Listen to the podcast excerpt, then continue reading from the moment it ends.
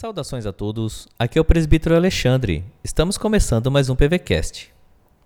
Hoje vamos meditar em uma mensagem do reverendo Nelson. E o tema desta mensagem é Sede pacientes.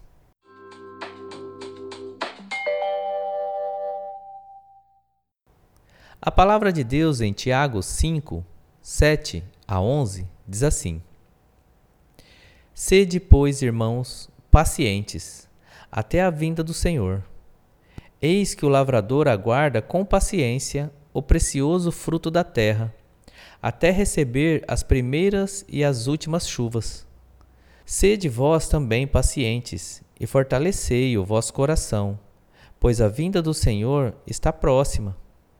Irmãos, não vos queixeis uns dos outros, para não serdes julgados. Eis que o juiz está às portas.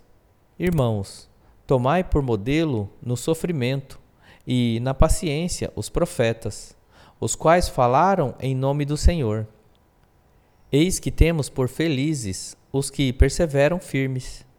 Tendes ouvido da paciência de Jó, e vistes que fim o Senhor lhe deu porque o Senhor é cheio de terna misericórdia e compassivo.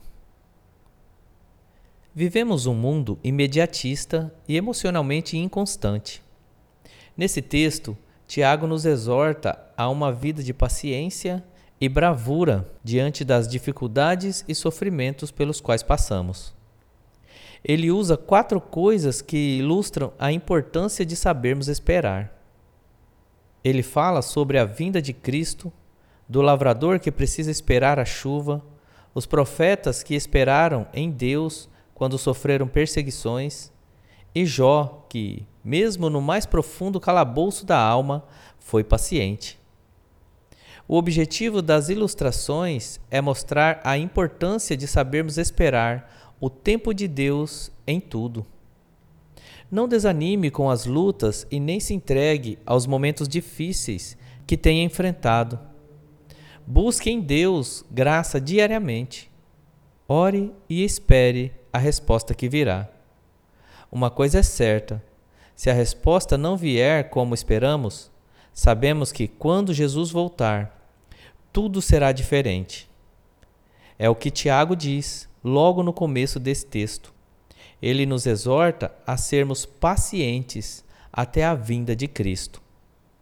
Há momentos de intensa dor e aflição pelos quais passamos, porém, não desanimemos.